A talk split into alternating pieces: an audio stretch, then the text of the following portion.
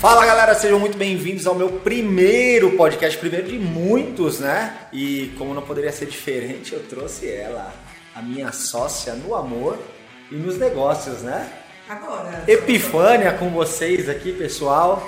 Pra quem não conhece, quem não conhece, né? Quem me conhece tem que conhecer minha esposa, afinal de contas somos um, certo? João 1030, João 1030. Eu e o pai somos um. Eu e o pai somos Foi o meu primeiro versículo que eu decorei. A gente tinha uma Prova. uma prova na igreja de líderes e aí tinha que gravar um versículo, três versículos bíblicos, né? Aí eu fiz uma musiquinha na cabeça pra não passar vergonha. Aí você tinha que gravar uma música como que era? É, João 10, 30, João 10, 30, eu o pai somos um. Eu pai. Agora não lembro o resto E era em ritmo de, de, de Não, rap, né? Tinha que ser rap, eu né? fui falar na prova, eu falei João 10, 30, eu o pai somos um. Com essa cara de tipo, super estudei a Bíblia, sou uma teóloga famosa, enfim. Inclusive, é eu sei até hoje depois que E tinha que ser em ritmo de rap porque nós era vida louca, certo? Nós era da Coab e pra quem não sabe, mas a gente agora é de Alphaville.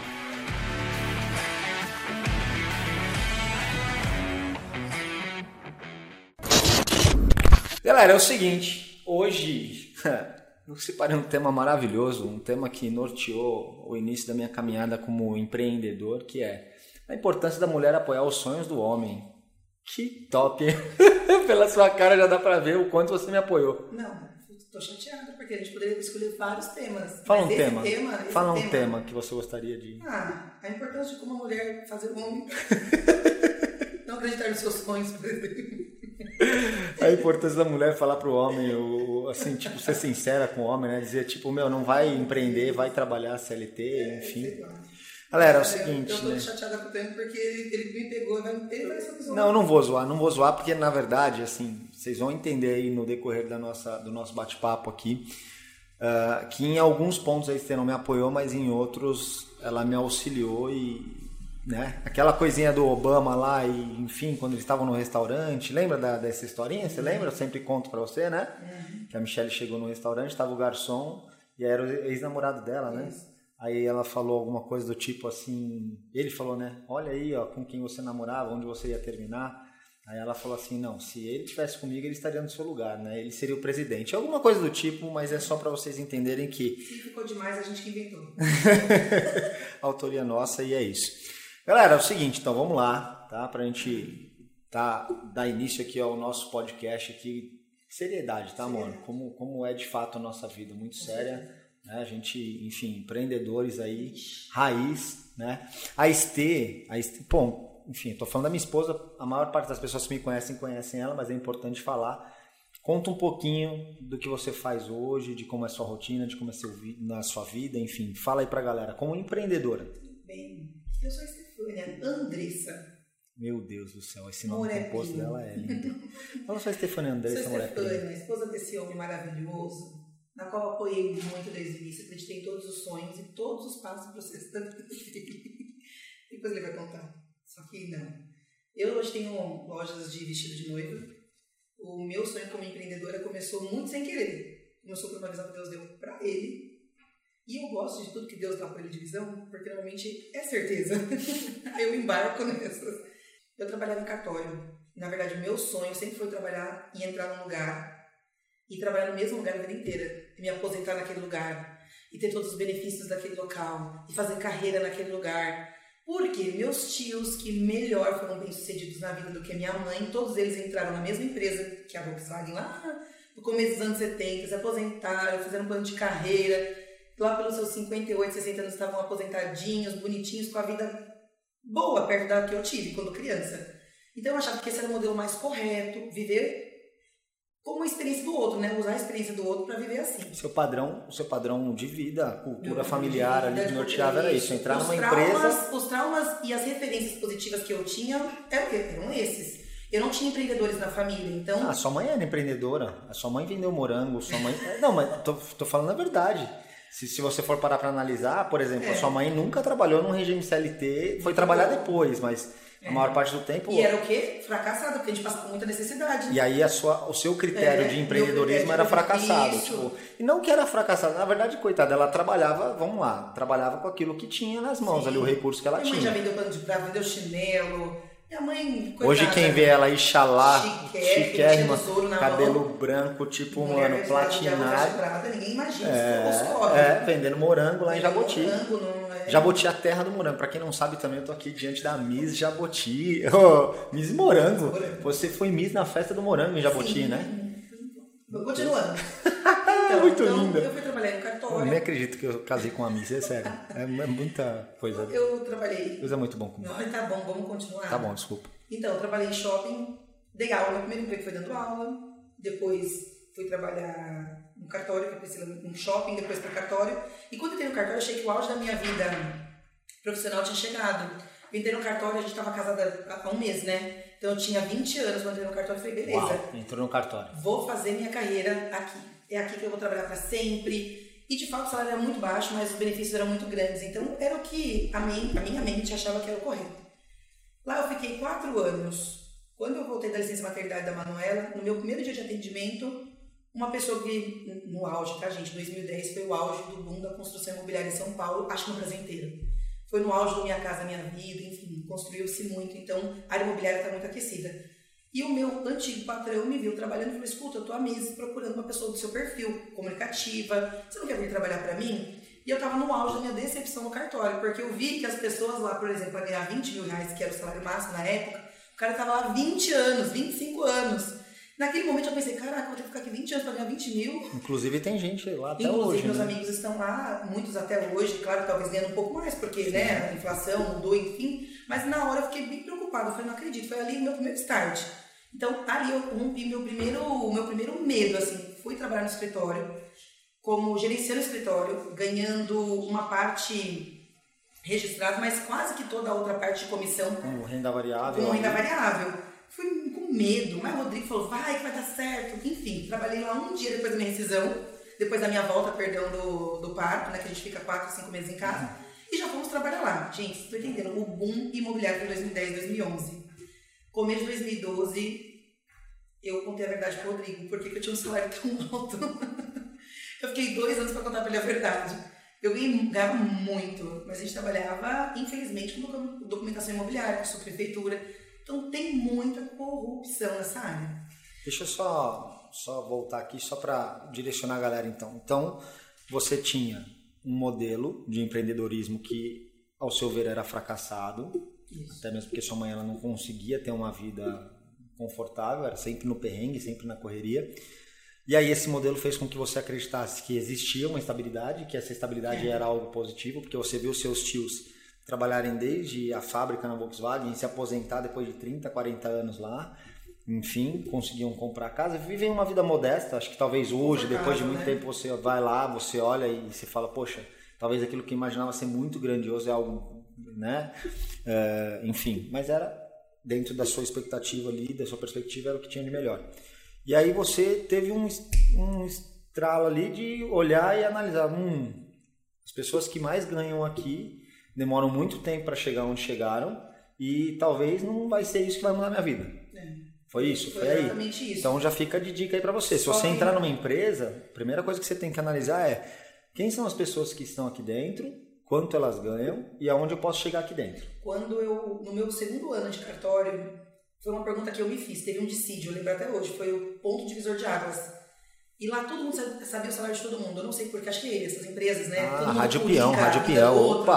Opa! E aí eu descobri, descobri que uma pessoa que estava lá 25 anos ia ter 300 reais de aumento no dissídio. E o meu dissídio ia ser 60 reais. Eu você tá de brincadeira, que aquela pessoa que trabalha aqui há tantos anos vai ter 300 reais. E eu lembro, com licença, desculpa pessoas, e eu lembro que a minha cunhada, a Pri, que hoje trabalha no seu financeiro, falou assim, tal escrevente vai ter 300 reais de dissídio, isso é muito dinheiro. Só que assim, a minha cabeça... Sei, eu acho que eu sempre pensei meio diferente. Dedinho né? podre, ela tem um dedinho falei, "Caraca, podre. O cara vai ter só 300 reais de aumento? Ele esperou um ano inteiro para ter 300 reais de aumento? Ah, eu fiquei chocada. Eu Essa é a realidade de pouco. muita gente aí, né? A Eu achei maior pouco. parte das E olha que pessoas. naquela época nós éramos muito, muito, muito humildes. Só que a minha cabeça já pensou, nossa, caraca, 300 reais não é por nada, gente. Mas naquela época você já ia no japonês com 150 reais no casal. Humilde não, porque humilde a gente é até hoje. Mas era pobre. É. Pobre, pobre, pobre. E eu pensei, caraca, o cara esperou um ano inteiro pra ter 300 reais de aumento? 300 reais de aumento? 300 reais de aumento? Então, assim, eu fiquei, eu comecei a repensar se aquilo que eu almejei como sonho, agora eu estava vivendo aquele sonho que eu almejei, se aquilo realmente ia dar futuro. Isso acontece muitas vezes. A gente cria um sonho, a gente tem um desejo, e quando, Quando tá acontece, você olha e fala como, como era pequeno. É, Por isso que, assim, eu sempre falo, a melhor coisa é você alinhar os seus pensamentos ao que Deus tem para sua vida, faz esse alinhamento de expectativa que você não vai se frustrar. Todas as vezes que você estiver vivendo aquilo que Deus tem para você, não vai existir frustração. Então, a gente, a gente, tipo, às vezes pinta alguns sonhos, alguns desejos, algumas coisas que quando a gente chega, e eu acho que a gente chega porque Deus até permite, fala assim, cara, tem algo muito maior para você, mas como você sonha de forma limitada, isso, eu vou deixar, isso. vou deixar, porque é importante, vai fazer parte da sua transição. E quando você chega, você fala, hum, é isso. Eu, eu lembro, eh, na época que a gente falava de shopping, né, queria ser gerente de shopping, essas coisas, quando você chegava, você falava, hum, é só isso. Mas enfim, segue aí. Aí, bem, foi o meu primeiro romper ali. Eu fui trabalhar num- numa empresa menor, que eu não aceitaria nunca antes, mas eu precisei ir. E comecei a ganhar muito mais. O Rodrigo, infelizmente, nesse período faliu. Né? Eu entrei nessa empresa, comecei a ganhar mais que ele, ele faliu. Gente, ele faliu ao ponto da gente não pagar as prestações do apartamento, não pagar as prestações do carro. Nossa filha foi para a escola pública, que não é nenhuma vergonha, mas para quem vai tirando né, suas coisas, chegar ao ponto de tirar o filho É tipo aquela colégio. questão de direito adquirido. Se o seu filho nunca estudou no colégio particular, ele sempre estudou no público, ok. Mas se você coloca ele no particular e você tem que tirar por um revés, que é ela mais era bebê complicado. também, acho que foi a parte mais difícil, né? É, Mas até nisso Deus foi bom, né? Levou ela para uma escolinha linda, top, com pessoas maravilhosas, enfim. Enfim, eu sei que foi, foi um momento muito difícil. Quando deu 2012, é, começou a ter muita. A corrupção ficou no nível muito alto, ao ponto de eu me incomodar com o valor que eu levava para casa. E o Rodrigo sempre perguntou: Nossa, não ganha bem, o que acontece? Ai, porque esse contrato dessa semana, se a gente formalizar esse contrato, fizer ele em uma semana em vez de duas, três semanas, a gente ganha uma taxa de bonificação. Então, É, assim, ela ela falava que ganhava uma mil, premiação mil, pela, né? pela eficiência do contrato. Por Só exemplo, ah, o contrato foi implantado verdade, rápido, É, vamos ver. na verdade, de fato, realmente isso era verdade. Só que eu só não contava que para eu conseguir fazer que esse contrato ele der certo em uma semana, duas semanas, eu, ti, eu Stefania, tinha que organizar com alguém da sua prefeitura, organizar, se é que vocês me entendem, não posso passar a palavra, né? Pode, propina, pode. Isso, eu tinha que organizar com a pessoa daqui, dali, de popular, Aqui pode tudo. todo O nome é podcast. entregar esse meu serviço para que eu formalizasse a documentação. Entendeu, minha gente? Paramos por aqui, né? Que senão daqui a pouco Para por aqui. a, a, Polícia a Federal bate aqui e fala aí Não sei mais de nada, não lembro mais, tenho problema de memória. Depois disso, contei pro Rodrigo o porquê da minha taxa de adiantamento chegar tantas vezes e cada vez mais e mais e mais em valores. O Rodrigo, nós fomos para um culto, o Rodrigo falou assim, depois do culto, amanhã você vai pedir demissão. Ele me deu, tipo, três dias, ele me deu 24 horas. Mas eu não "Amanhã sabia. Eu não sabia que tinha propina ah, na verdade, parada. Não sabia. verdade. Eu Nesse tive um assim, sonho. Só pra mim, amanhã, amanhã você vai pedir demissão desse local. E eu fiquei muito contrariada, porque eu estava sustentando a casa. Meu marido, no momento, estava muito, muito difícil.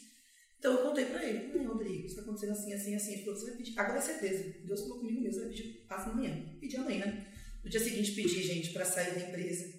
O meu patrão, muito com medo de eu ir pra concorrência, porque de fato eu tinha aprendido tudo do negócio. Ele falou assim: Fala a verdade, você tá indo trabalhar todos Eu falei: Não, tô indo não. Ele falou: Mas você tá indo pra fazer o quê?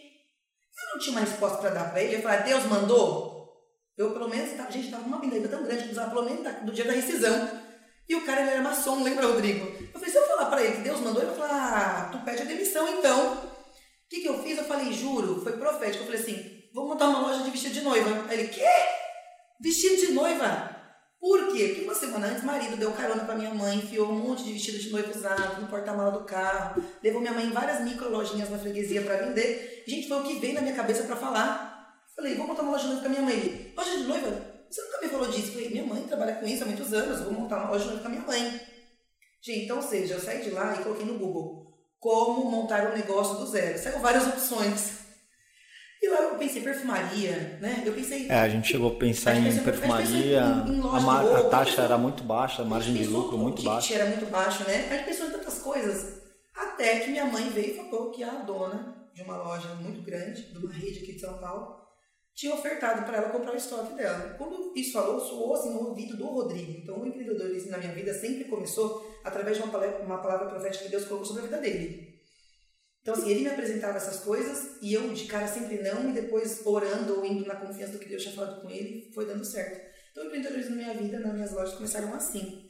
Um sem querer na verdade, querendo muito da parte de Deus e eu só fui ouvindo, ouvindo o que Deus falava com ele foi. O que aconteceu é, já. nessa situação foi o seguinte: minha sogra ela me ligou, ela trabalhava com, com bordado, minha sogra era bordadeira, e aí as rendas começaram a vir bordadas da China. Todo né? vestido, né? Até hoje ele vem todo bordado. Todo bordado, já não vem China. mais, Não vem mais as rendas, aquele trabalho artesanal já não tem mais, né? Tem muito pouco, Muito né? pouco. Só quando uma noiva quer de primeira locação, a gente faz Tá. você. E aí minha sogra ficou sem espaço no local que ela estava trabalhando. E aí a pessoa deu para ela alguns vestidos para ela entregar ou colocar em consignação em outras lojas e ela ganharia uma comissão. Só que minha sogra, boa vendedora que é, tipo aquela vendedora sincera, você quer, quer, se você não quer, tchau, não, não quero ficar perdendo tempo com você. Ela me pediu ajuda e eu fui com ela em alguns lugares. E a gente foi em algumas lojas na freguesia do Ó e as lojas eram muito ruins, né? Desculpa, não sei se pode falar aqui, mas eram ruins mesmo, assim, tipo, em termos de qualidade, atendimento, tudo.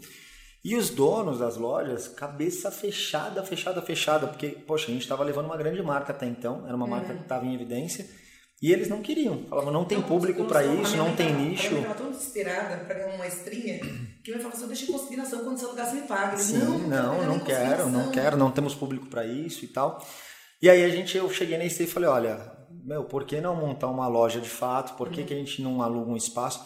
E a gente alugou uma sobreloja, um espaço bem modesto, bem pequenininho, elas deram conta do recado. Eu, minha mãe, meu irmão, Rodrigo, Sim. meu ex-padrasto, nós, gente, nós Nós não- lixamos, nós pintamos, lixamos. lavamos, derrubamos parede. Foi algo assim que era tão, tão de Deus, era tão profético, porque eu estava no meu pior momento financeiro da minha vida.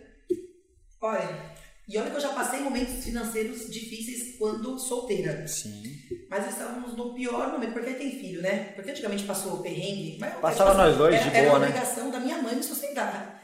Passamos sozinhos, perrengue, mas ali a gente tinha filho. Bastante. Então a gente estava no pior problema financeiro da minha vida. Minha mãe também não estava no auge do, do momento Não, financeiro dela. Minha mãe, coitada, muito humilde. Todo mundo duro. Todo mundo do Vendi uma CG, vendi uma CG pro, pro Verme, pro Atila. A gente não tinha cartão de crédito, tinha todo mundo nome sujo, não tinha cartão de crédito pra comprar tinta. Então, seja, ela vai comprar tinta. Me lembro que a gente mesmo misturou a cor. Ai, meu Deus. Eu colei um papel, não era papel de parede, era um tecido que a gente comprou na 25, Foi. um tecido de flor assim, colei no- na parede, fizemos uma parede Minha instagramável, mãe- hein? Mano, minha, é, era mesmo, nem, nem tinha esse nome ainda, nem tinha Instagram. Nem tinha Instagram, mas já era uma parede instagramável. Minha mãe ajudou a lixar a parede. Minha mãe, coitada, só quem entendia de aluguel mesmo de trás era minha Era mãe. ela, ela que era do Era negócio. minha mãe. O business era Era dela. minha mãe. Só que ela não tinha coragem. É. Ela era Então, assim, juntou a cagona. corajosa com a pessoa que tinha mão. Eu não entendia nada de noiva. Eu entendia que é bonito, feio. A Estê, ela, ela, quando ela entende as coisas, ela se A Estê, ela é assim, ó. A gente vai no parque de diversão, ela fica na fila, eu vou, eu vou, eu vou, eu vou, eu vou, eu vou. Ela fica pilhando todo mundo, eu vou, eu vou. Quando chega na hora do brinquedo, ela começa a gritar, cagar nas calças, mas ela vai.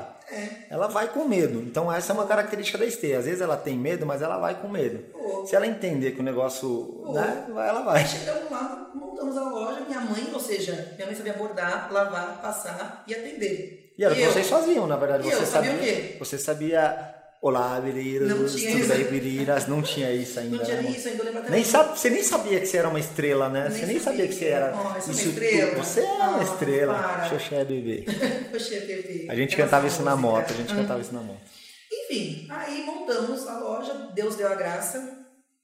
Nós, em dois anos, a nossa loja, graças a Deus, já fazia fila de espera. Na escada, hein? Na escada, as pessoas ficavam na escadinha mesmo, Que assim, fila indiana, Que legal esperando. lembrar disso. Eu e minha mãe atendíamos, eu e minha mãe Só eram as duas, eu só. e minha mãe passava. Então, a única coisa que minha mãe sempre fez, mais do que eu, porque eu não sei fazer até hoje, é costura. Assim, eu aprendi a costurar na mão, mas não sabia costurar na máquina, então Você já trabalhou num lugar que costurava calcinha, Já, inclusive você já. perdeu um dedo, não foi? O meu primeiro emprego, inclusive, com 14 anos, ó, pessoal, eu quase perdi. Eu caí meu, meu dedo, eu catei ele, botei de novo, levei e costuraram. Eu trabalhava em overlock, Costurando calcinha. calcinha sutil. Né? Que vida, hein? Vida sofrida, né? Mas enfim. Aí mamãe pegou e empreendemos. E agora até minha mãe, que era medrosa, virou empreendedora. Estamos indo pra quarta loja. Agora ela é Empoderada. Shark Tank, Inês. Ah, bom, então Foi assim meu início de Galera, galera, vocês entenderam aí como que é. Aí, o que que acontece? A loja tava indo tudo bem, mas a corretora do papai aqui tava mal. Papai tava numa sociedade, né? E não, não existia nada de errado na sociedade, tá? Às vezes as pessoas falam assim: ah, você desfez a sociedade porque seu sócio te traiu, seu sócio te roubou, Nada seu sócio. disso. Nada disso. A gente queria desfazer mesmo porque ele tava na pobreza. E pobreza Tava, dividir tava dois, mal, ruim. tava mal. É, é. Cara, assim, tava ruim. o que a corretora faturava não dava para pagar as minhas Que contas, não dava para pagar as contas da minha sócia. Na verdade, para ela era até um pouco mais confortável, que ela tinha menos compromisso que a gente em termos de, de, de, de custo, de ninguém, é despesa, mas não estava bom, não estava bom. Devendo tudo, imposto. E aí eu fui direcionado por Deus a desfazer a sociedade. E foi doído também, porque além de ser sócio, era amigo, era aquela pessoa de estar próximo, de estar em casa, irmão, né? Ah, enfim, e desfizemos a sociedade. Como praticamente a maior parte das sociedades não é fácil, então as pessoas acabam ten- são tendenciosas a levar para o pessoal uma questão que seria profissional e também é muito difícil, não dá para exigir muito das pessoas, tipo, ah, separem, né? Nem todo mundo tem essa maturidade, essa sabedoria.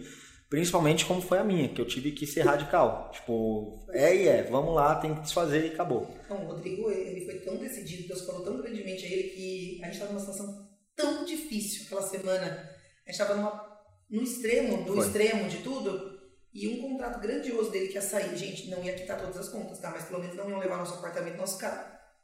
O negócio deu errado. E quando ele me contou, eu chorava, aquele choro assim. que dói É, Antes de dói- desfazer a sociedade, tinha uma venda que dói era para sair. Dentro, assim, chorei, chorei, chorei, chorei. Óbvio que eu briguei com ele, porque a mulher serve pra quê nessa vida, gente? Pra quê? Qual que é a minha missão Boas nessa terra? mulheres servem pra botar os maridos pra cima. Eu descobri que. Qual que é a missão dela nessa terra? Não pode levar muito ele, já tem autoestima dele assim, é meio. Fora, meu, já falei, ele só tem 1,60 de altura, mas se ele tivesse um. Que 1,60, mano. Você tá lembrando da música do El Chan lá? Agora, ó? se ele tivesse 1,90, ele seria, vixi, um pavão. Então, aquele dia eu, eu joguei na cara dele mesmo. E aquilo foi um, acho que um, um gatilho. Esse dia você falou que eu podia ter 10 centímetros a mais. Você pegou mal essa frase sua na rede de social? altura. Eu sei que é de altura. Óbvio que é de altura. E aí, ele foi me contar essa triste notícia, eu na loja trabalhando. Era de altura? É. Ai, que alívio. Aí ele pegou e contou que a venda tinha dado ruim. Eu chorei, mas chorei, gente, não é chorar tipo de escândalo, não, é chorar de tipo de dor, dor na alma. Chorei pra, ah, é? Sua empresa, foi um monte também de um caminho de coisas, né, que não se fala. E, e eu tinha recebido algumas propostas para trabalhar em outras empresas e tal, para ganhar um salário. Fixo. E ela, desesperada que eu Mas aceitasse. Qualquer coisa Aceita, você não sei o que, você é muito sonhador, esse seu sonho não enche nossa barriga, Falei, bom. esse seu sonho não paga as contas da, da, da- que de casa, as Ele crianças. desapareceu por 24 horas. Eu desapareci. Naquele dia eu fui jogar tênis com o pastor Felipe, Não, isso que me irritava nele. A gente na pobreza jogando tênis, gente. Meu Deus. mas, cara, eu fui jogar tênis com o pastor Felipe. Ele nem sabe disso. Acho que, enfim, não sei se ele. Bom, esse Acelera. trecho, esse trecho eu posso depois passar para ele, para ele ouvir essa história, porque vai ser legal para ele ouvir. Eu fui jogar com ele. Eu tava duro, mais duro, quebrado, você lembra disso? Oxe, eu. E eu não te contei essa parte. Aí eu paguei a quadra. É, eu paguei a quadra porque eu queria honrar a vida do pastor. Hum. E o pior, Tinha que ser naquele dia. tinha que ser naquele dia. E o pior, ele falou assim, Rodrigo, obrigado. É, são raros os momentos no qual eu não tenho que estar ministrando ninguém, no qual eu não tô aconselhando ninguém. Eu, tipo, Esse é o meu momento de lazer. sabe aquele cara só vai contar. ali, Queiroz. Ah, Eu fui pra contar, eu fui pra abrir o coração, fui pra desabafar. E quando ele me agradeceu, obrigado, cara, por proporcionar um, um tempo como esse aqui de jogar um tênis e tal, sem problema, só eu fiquei, eu fiquei constrangido, aí eu não falei com ele.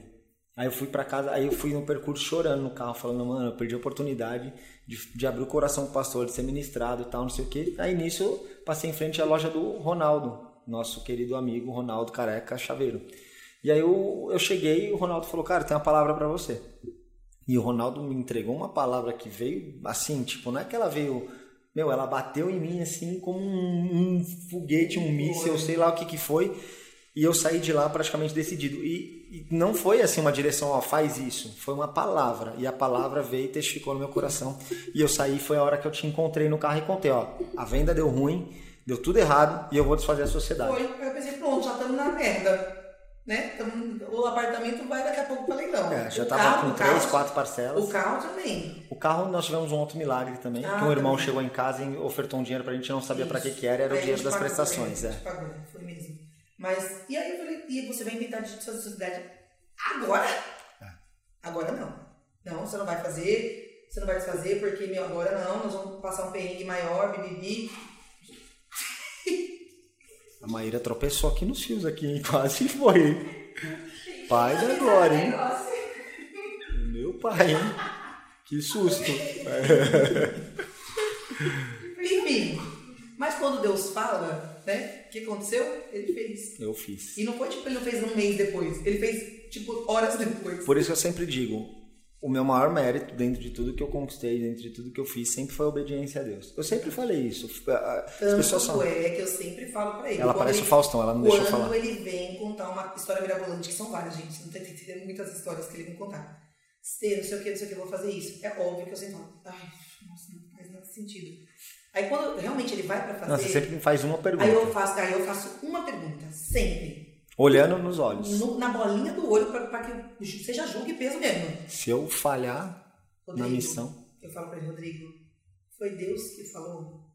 Deus falou? Aí quando ele faz aquela cara assim, eu vou pensar até amanhã, lá no baile de Queiroga. ah, no baile, inteiro. Aí quando, aí quando ele fala, foi, amém, então faz. Aí ali eu paro totalmente caçando contra. É, mas fica toda hora assim, tipo, do olhando assim, tipo... contra, até ele falar na bolinha do zóio, entendeu, Caio? Que tipo, é de Deus. Aí beleza. Aí a hora que eu falo que é, foi Deus Aí que falou, aí é terra, Aí é manto, aí vai. Aí a culpa agora é dele com Deus. Só que aí tem a responsabilidade, né? Porque existe uma questão aí nessa situação. Muitas vezes, por conveniência, a gente acredita que Deus falou, mas Deus não falou. Por isso que eu falo na bolinha do olho. Eu sei, e por isso que todas as vezes que eu falei pra você que foi, foi com muito temor e Deus e foi.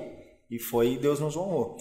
Muitas vezes é óbvio que a gente quer manipular essa questão de ah, Deus falou comigo, porque te convém, porque você quer. Então, porque você quer, você quer manipular as pessoas que estão ao seu redor. Mas não dá pra brincar com essas questões de Deus. Quando Deus fala, Deus fala, né? Mesmo que seja pro bom ou, pro, ou por uma questão ruim. Tipo, quer seja para você fazer algo ou deixar de fazer algo que você está fazendo que não agrade a ele. Então, falou, Deus está no negócio, meu irmão, seja obediente. Então, esse é o segredo do sucesso aqui, a obediência. A obediência gera resultado, isso é uma, uma máxima para mim.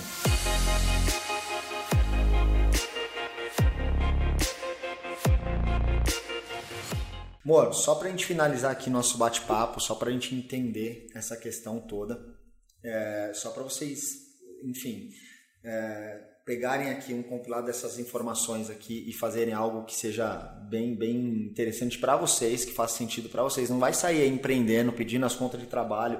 Tem um monte de coisa que, de gente que vem nessa linha. Ah, eu vou pedir as contas do trabalho porque eu quero em- empreender. Ah, porque CLT. Cara, tem um monte de gente hoje que, que trabalha em regime CLT e que tem uma vida confortável, que tem uma vida legal. Não falo estabilidade porque o nosso papai Flávio Augusto lá, né, que é o pai dos empreendedores aí, é, ele diz que estabilidade não existe. Então não existe mesmo. Se você for analisar, não existe. Ah, eu estou no melhor cargo, estou ganhando o maior salário. O cara pode chegar amanhã e falar assim: olha, a empresa foi comprada, o seu cargo foi pedido e acabou. Ou olha, você vacilou numa situação aqui, não vai estar mais, então essa estabilidade que você julgava ter, você já não tem mais. Então esquece esse assunto. Agora, não sai fazendo loucura sem a direção de Deus, sem, sem estudar, sem entender, poxa, o mercado.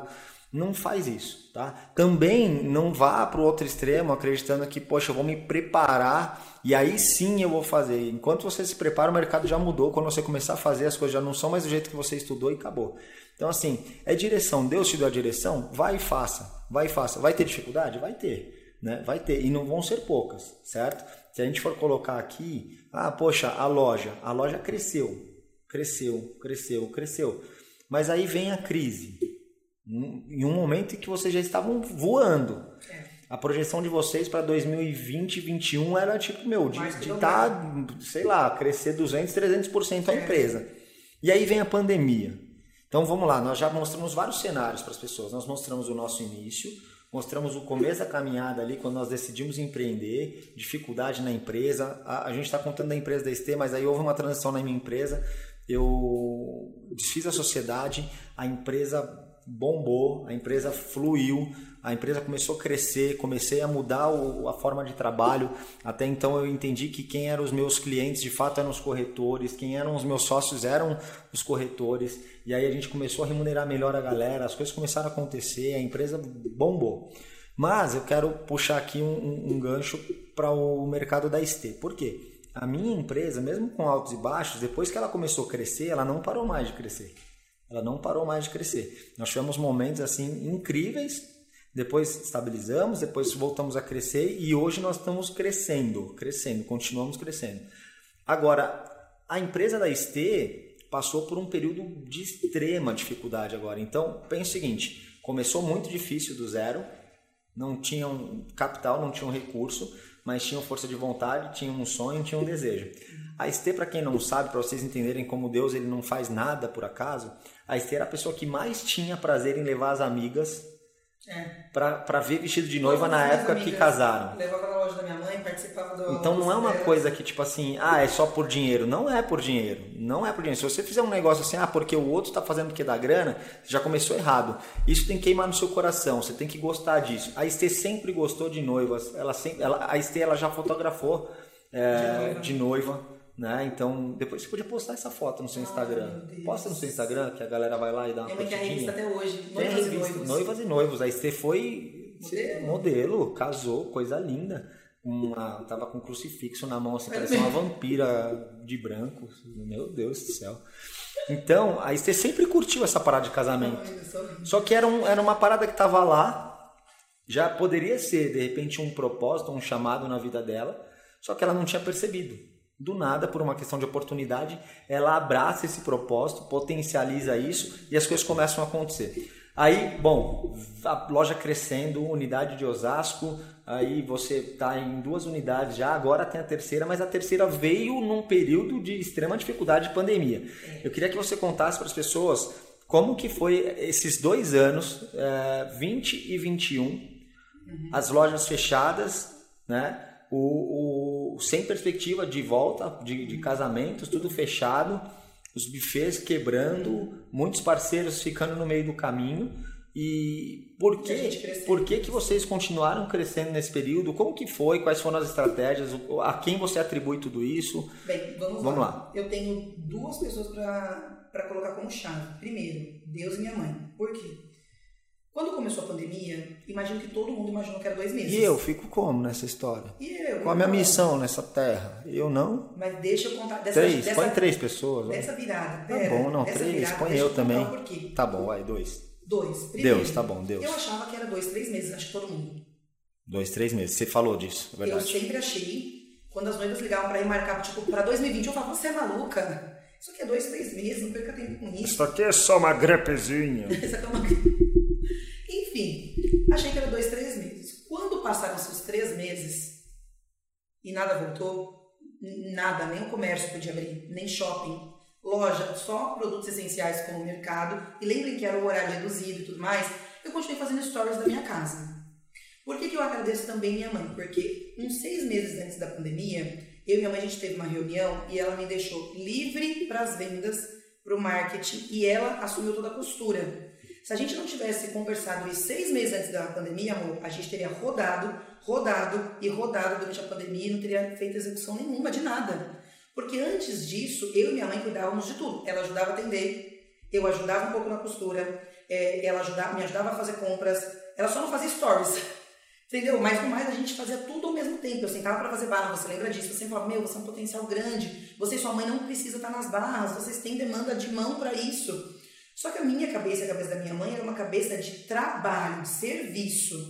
A, no, a, no- o nosso, a nossa cabeça era aquela cabeça de, pra gente estar trabalhando, a gente tem que estar mexendo nas coisas. Elas sempre tiveram muito orgulho do suor. Isso. Elas, ela, tanto que as minhas brigas com a Esther era o seguinte, eu chegava cansado em casa, ela falava, cansado do quê? Você trabalha sentado o dia todo. e aí eu falava pra ela que o estresse mental, o exemplo, que cansaço eu não via mental... como trabalho, né? Uma coisa Não, assim, não, eu não via. Porque eu trabalhava, eu e minha mãe o dia inteiro.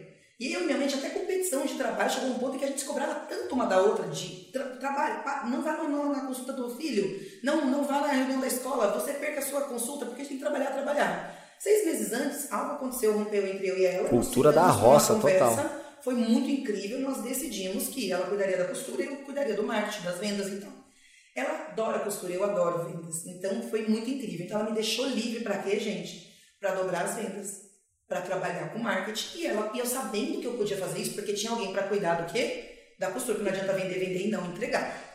Essa é uma sociedade que dá certo, né? Na verdade, é- é- se a gente for parar para analisar, por que, que as outras sociedades não dão tão certo? Porque são pessoas que não se completam, né? Se for parar Vocês para fazem a mesma coisa Então, também, não né? se completam, assim. Se você for parar pra analisar hoje, você e sua mãe se completam, né? Romeu sem, como que é? Julieta, como que é?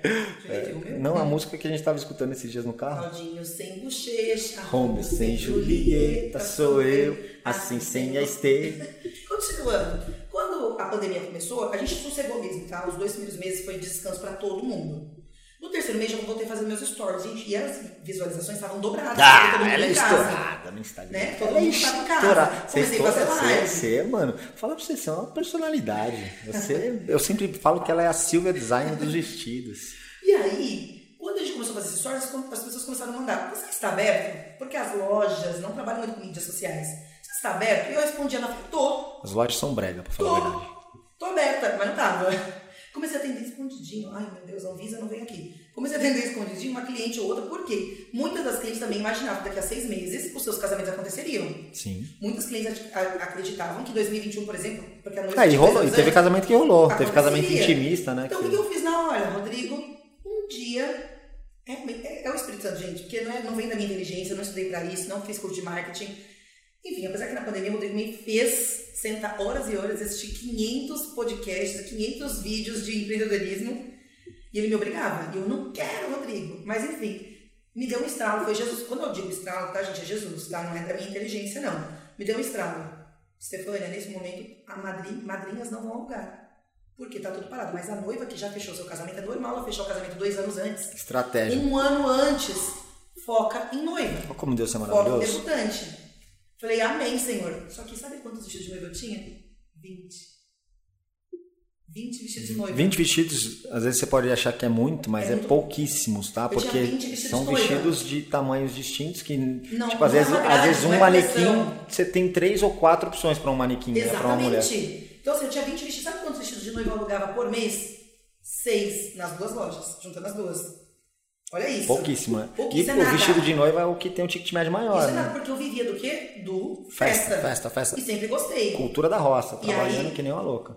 O Rodrigo falou pra mim, Stê, esse vestido de noiva, você alugar um, às vezes tá matando seis, quatro, seis, dez vestidos de, de festa. Com menos mão de obra, Menos menos mão de trabalho. obra, eu bebi. Eu falei, ai, Rodrigo, mas não sei, não sei. Ele falou, vamos investir nisso. Mas vamos investir nisso, meu, nós estamos na quarentena. Elas acham que eu tenho mania de grandeza, e não é. É, não, eu tô na quarentena. Só que aí, semana que eu comecei a fazer stories dentro da minha casa, nós alugamos quantos vestidos de noiva? Seis. Aí eu falei, caraca, para tudo. E sem contar também que você começou a trazer vestidos de fora, né? Você Aí- começou a focar. Minha, chamei minha mãe, falei, mãe, não sei o que, não sei o que, minha mãe, eu tô vendo os números, é isso mesmo, bora focar nisso. Saímos desesperadamente porque a gente tinha 20 vestidos, com todos, todas as lojas fechadas, os atacados fechados. Conseguimos na antiga Center Noivas, que infelizmente falhou o atacado deles, mas fomos lá e fizemos a rapa do estoque deles e alugamos. A minha mãe falou assim, tudo bem, agora a gente tem que pensar em outras... Mano, minha mãe, falando isso, minha mãe, ela é medrosa, eu sou medrosa, mas minha mãe, ela é muito medrosa. A minha mãe falou assim, tá bom, mas a gente tem que parar de trabalhar com Center agora, porque todo mundo no mercado tem, vamos olhar outras marcas, gente. Foi eu abrir a boca, Deus é tão bom que a pessoa vem até mim. Uma marca Não precisa. É assim, e essa veio- marca é uma marca super procurada, super renomada, as pessoas vão atrás. Ela veio até E eu sou prova disso, as pessoas bateram na porta da Stay, e, e, enfim, para apresentar e chamá-la para uma parceria, né? E nós fomos até o Rio de Janeiro na, antes dessa segunda onda agora. Fizemos uma compra de novo. Ó, eu sei que na pandemia nós tivemos que fazer umas seis compras até agora de importação. Porque vem crescendo e crescendo. E a gente, gente, você tá entendendo? Não é quadruplicou. A gente mais que quadruplicou o número de vendas de noiva, graças a Deus. Agora no sábado a gente aluga seis noivas, oito noivas. Uau. Então, assim, a gente realmente mudou o foco. E a gente elitizou, né? A gente, eu brinco muito, né? Muitas pessoas brigam comigo que eu falo isso, mas a gente dá o luxo acessível. É. E, e- essa é uma da- um dos propósitos da, da, da Primore, da loja da ST, né? Quando a, gente, quando a gente pensa em uma marca, a gente pensa em uma empresa, você tem que ter um propósito. Missão, visão, valores, essas coisas não são para estar estampada numa parede ou, de repente, em um site, né? Bonitinho. Isso daí tem que estar no- cravado no coração, tem que estar, assim, tipo aqui, estampado em você. Quando você chega, as pessoas veem qual é a sua missão, as pessoas sentem qual que é o seu, são os seus valores e quando você começa a se mover, elas entendem para onde você está indo qual é a sua visão. Então isso tem que estar muito bem estabelecido. E uma das coisas assim, as pessoas às vezes elas querem atender um público A, um público premium e tal, não sei o quê. Pelo que a gente conversa muito aqui em casa, a gente já chegou à conclusão de que a Primore, uma das coisas que a Primore ela quer é poder atender a ao sonho da pessoa, independente de quanto ela tem no, no, no, no caixa, no bolso, no banco. Se o vestido é 15 mil e aquilo faz sentido para ela, a gente quer tornar isso acessível para ela. Então, independente se ela está dentro de uma classe A, B, C, D, cara, sonho é sonho, sonho não tem preço, né? É sonho. Então, a Primore, de alguma forma ou de outra, ela, ela agora, principalmente agora, vai focar muito na experiência do consumidor. Sim. Nós vamos focar muito nessa. Eu tô falando nós porque eu me tornei Agora, sócio é, da ele Primor. ele Cara, eu sou, eu não sou bobo, né, gente? Eu não sou bobo. mãe, ele sempre quis ser nosso sócio porque ele é zóio junto, brincadeira. Eu Ele sempre quis porque eu vejo potencial sabe no negócio. Ele sempre quis ser sócio porque ele sempre falou pra mim: eu vejo que vocês são incríveis na postura, vocês são incríveis no marketing. Falta uma coisa em vocês: gestão. Isso Ele aí. sempre falou isso pra mim. A única coisa que falta pra vocês duas é gestão. Estratégia, gestão e estratégia. Estratégia, é exatamente, estratégia do, do e o que, que vai fazer esse mês, o mês que vem, o outro ano e o outro ano. Então, Inclusive, Primor e Anália Franco fechado com a Desordem também. Desordem vai bombar aquela loja. Vocês vão ter, vocês não têm ideia do que vai acontecer ali no Anália Franco com essa nova unidade. Aí, na pandemia, já nesse crescimento, graças a Deus, que nós tivemos, dobrando né, o, o faturamento e tudo mais, nós, graças a Deus, muito bem.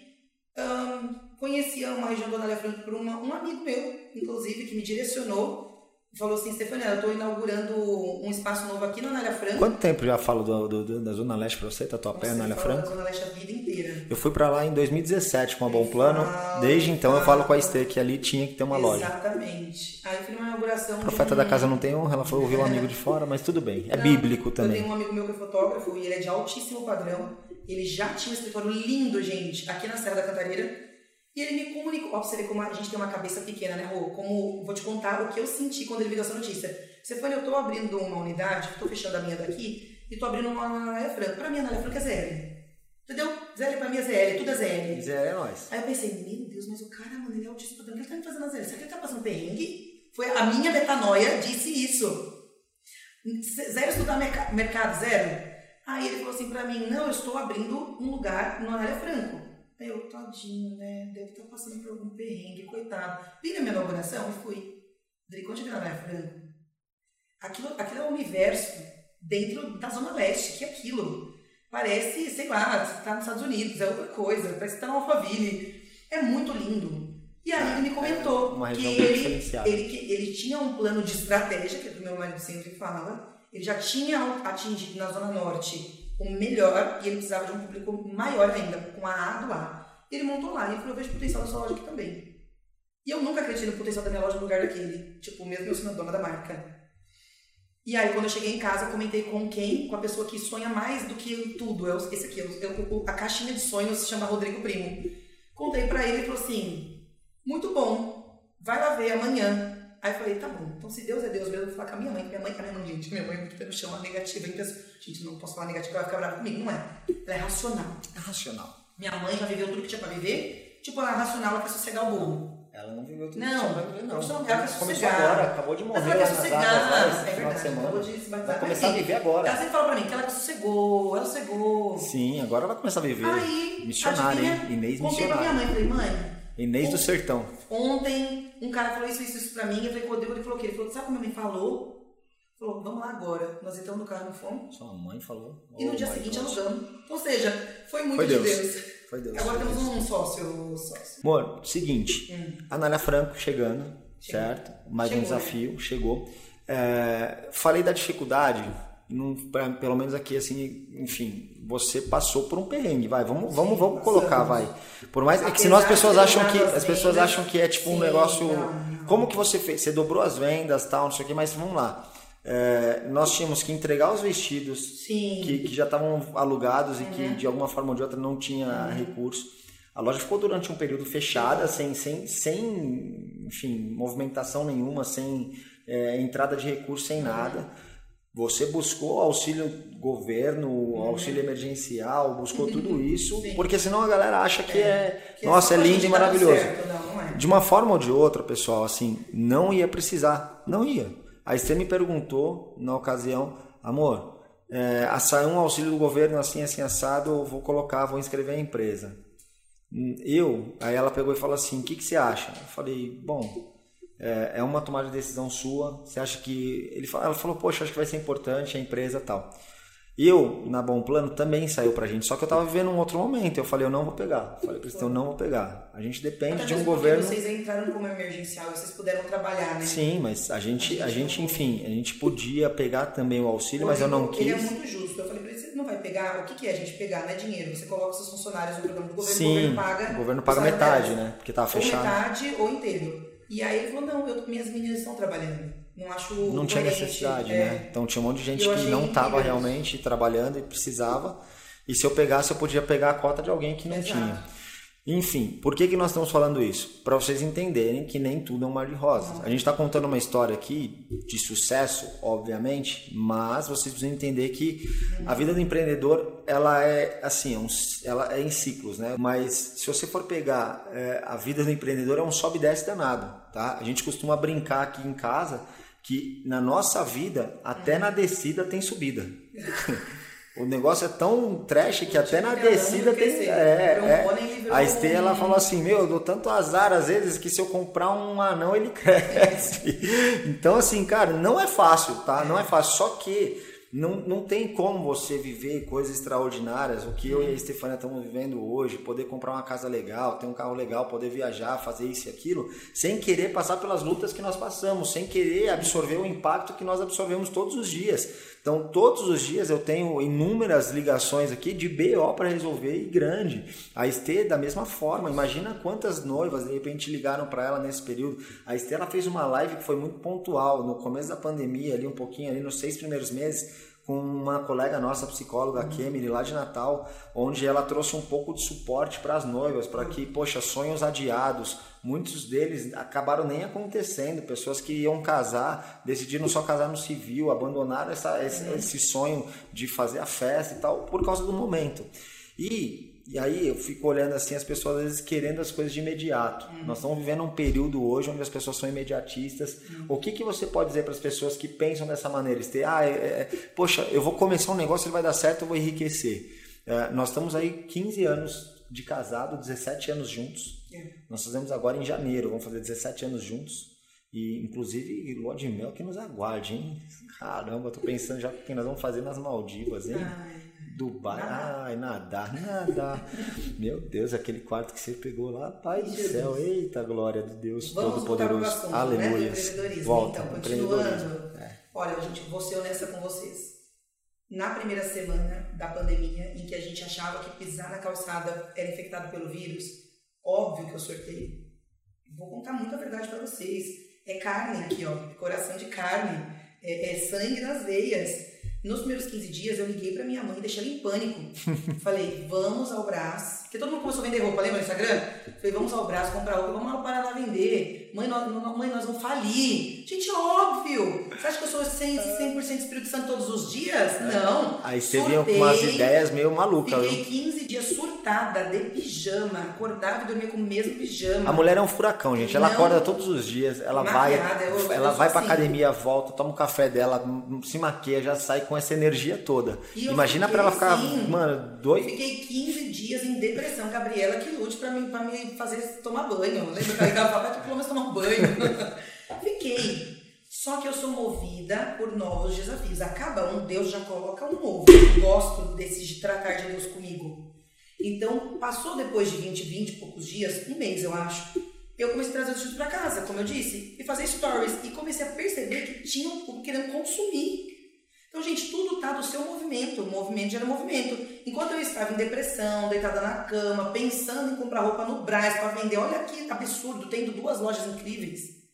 Quando eu me movimentei, Deus me. O Rodrigo sempre fala isso. Que a gente se movimenta e Deus dá, É, Deus não age, Deus reage. Deus reage.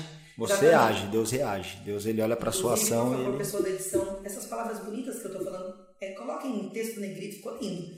De repente, eu precisei agir. Quando eu caminhei, Deus falou, "Tô- você acha que Deus ia dar pra mim A Maíra só estratégia? dá risada, né? A Maíra fica Acho que. Deus ia dar pra mim estratégia, Rodrigo? Eu deitada dormindo com depressão, tipo que as noivas iam dobrar? Não faz o menor tivesse- sentido, né? Eu tiver, quando eu agi, eu fiz meu primeiro stories no espelho e duplicou os meus, as minhas visualizações, porque as pessoas estavam engajadas naquele momento nos stories. E aí Deus começou a entregar as estratégias, foi dali. Óbvio que grana, a gente também teve uma questão financeira, que a gente era muito organizado financeiramente, então se você é empreendedor, estude, se organize. A gente era muito organizado, nós conseguimos, com as reservas desses anos todos, manter a loja por seis meses.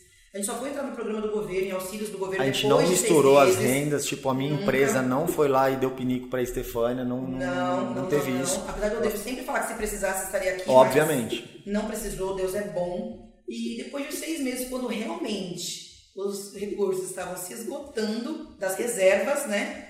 Eu falei, e agora, Deus? Aí Deus deu aquele respiro, abriu em outubro, não sei se vocês vão lembrar, abriu outubro, novembro, dezembro e janeiro. O comércio reabriu, só foi fechar em fevereiro, na segunda onda. Ó, o sobe desce de é, novo. Nesses seis meses, mano, eu aluguei muito nesses seis meses que pôde abrir. E depois fechou de novo. Exatamente. E esse tempo de abertura. Foi o que deu gente- respiro pra você deu ficar até respiro agora. pra fechar agora de novo. Olha que sensacional E agora, de novo, nós, ó, não tô, tive que contratar a vendedora às pressas nas últimas três semanas. Foi uma loucura. Existe uma demanda reprimida. Todo mercado, quando passa por crise, ele passa, ele é momentâneo. A crise, ela potencializa o que você é. Ou seja, se você é um- uma empresa já desorganizada, a crise vai acabar com você. Se você é uma, uma, uma empresa organizada, a crise vai limpar o mercado. Quando você volta, você volta de forma mais forte.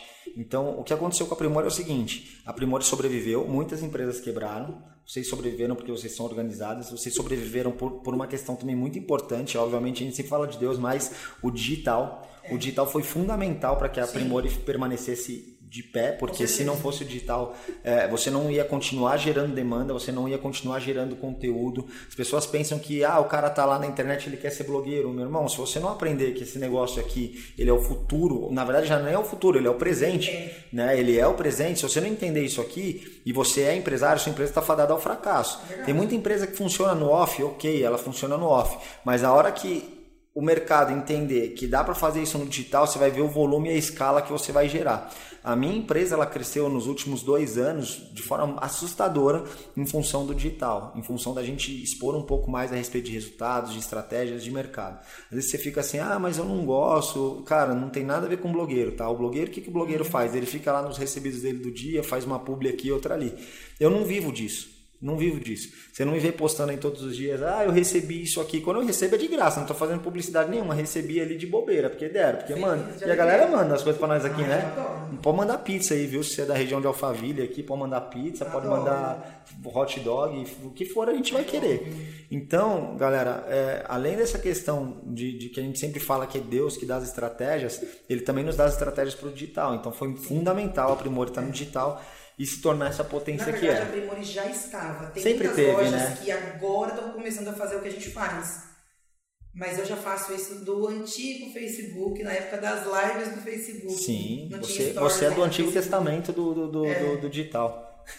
Você já está bastante tempo lá. Inclusive, uma das preocupações dela é, é em a relação à idade. idade dela. Gente, olha que mulher linda. Ela, ela quer fazer agora lipo de. Eu não vou ficar Não, falando. vou. Lipo de, já lipo de papada? Lipo de não vai papada. fazer. Pra que, que você vai fazer lipo de papada? Porque eu, toda vez que eu chego, ele fala, vamos bater um papinho aí, ele pega a mão, que você que não tá vendo, e bate no meu queixo assim e fala, bora bater um papo?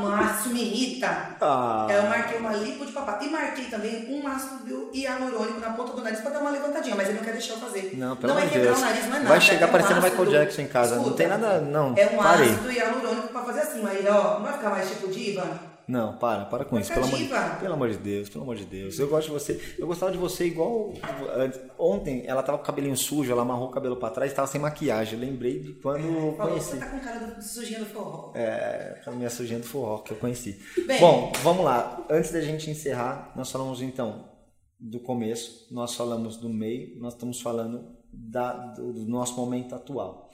Então vamos falar do futuro, só para a gente Uhum. terminar. Então nós falamos de quem nós éramos, quem nós nos tornamos, né? De fato, agora. onde estamos agora e para onde nós queremos ir. Uhum. Só para a gente encerrar, o que, que você quer fazer, para onde você quer ir, o que, que- qual que é o seu objetivo para isso, Esther? Posso contar uma coisa? Para onde eu irei? Tem dias em que eu me indago muito disso, sabe? Hum, Ela fala umas palavras. Tem né? dias que eu, eu Indago. conversar com uma pessoa aqui, uma pessoa lá, com você mesmo, Hum, com minha mãe. E eu mudo de opinião, eu mudo de culpa, né? o Rodrigo sabe disso.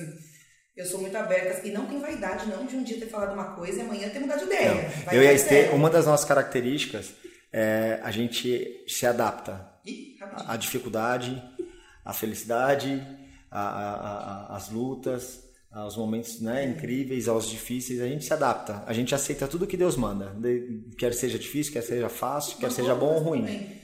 Aí, sobre o futuro, agora tá falando especialmente da Primori. Eu tô no, naquele ponto de encruzilhada, né? Aquele ponto Que que a isso? gente não é mais... aqui uma oferenda?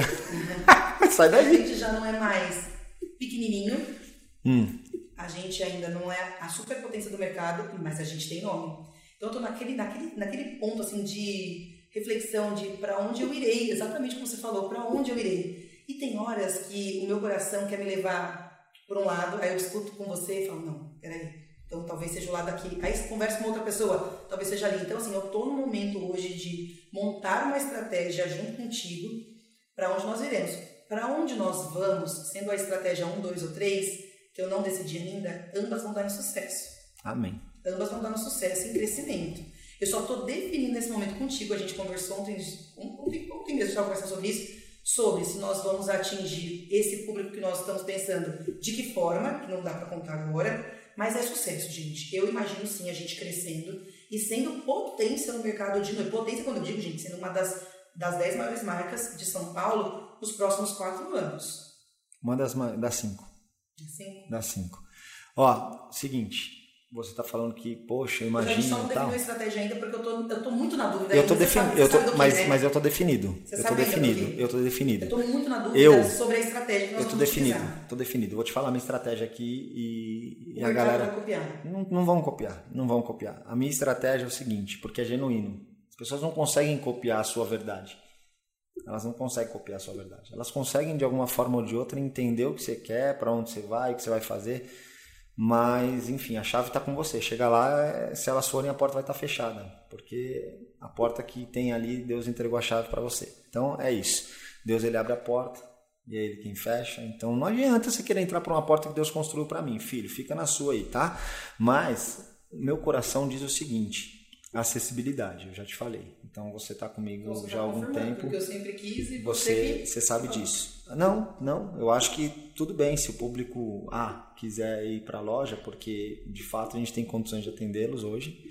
Mas se eles não quiserem, a gente vai trazer uma experiência sensacional para o público que tiver condições de pagar o nosso vestido. Pronto. Isso e é isso, hoje- certo? Aí, nós estamos sempre conectados. E é isso aqui que nos faz avançar, É crescer e prosperar. A gente teve uma. Quando eu digo discussões, não é discussão, tá, gente? Assim, de briga, não. De Não, discussão mesmo, A gente boa. teve várias discussões sobre Discussão qual boa. estratégia levar para a loja nova que atingisse e abrangisse Sim. as outras duas unidades. Sim. E a gente ouviu muitos conselhos, Sim. Neles houve sabedoria, mas você confirmou, é isso que eu queria. Amém. Então, pessoal, vocês entenderam um pouquinho de como funciona o nosso dia a dia, a nossa rotina, como funciona o nosso casamento, nossa vida, as pessoas falam assim: ah, mas está dentro de tudo isso e vocês? Como vocês ficam? Nós ficamos felizes. Nós ficamos felizes. Não tem rotina. Né? Nunca, na, verdade, dia. na verdade, a nossa rotina é, Por exemplo, é- é viver coisas agora, novas. Comigo? A nossa Vai. rotina é viver o novo. Se tem uma rotina que a gente segue à risca, é tipo assim, cara, o que, que tem que fazer agora? É isso? Beleza. É. Opa, ninguém sabe o que é fez amor, ninguém sabe o que é fã. Só os mais antigos vão saber. Coloca na legenda. Galera, poxa, que gostoso esse bate-papo com a minha esposa pela manhã. A loja tá parado, mas eu coloquei para ficar bonito.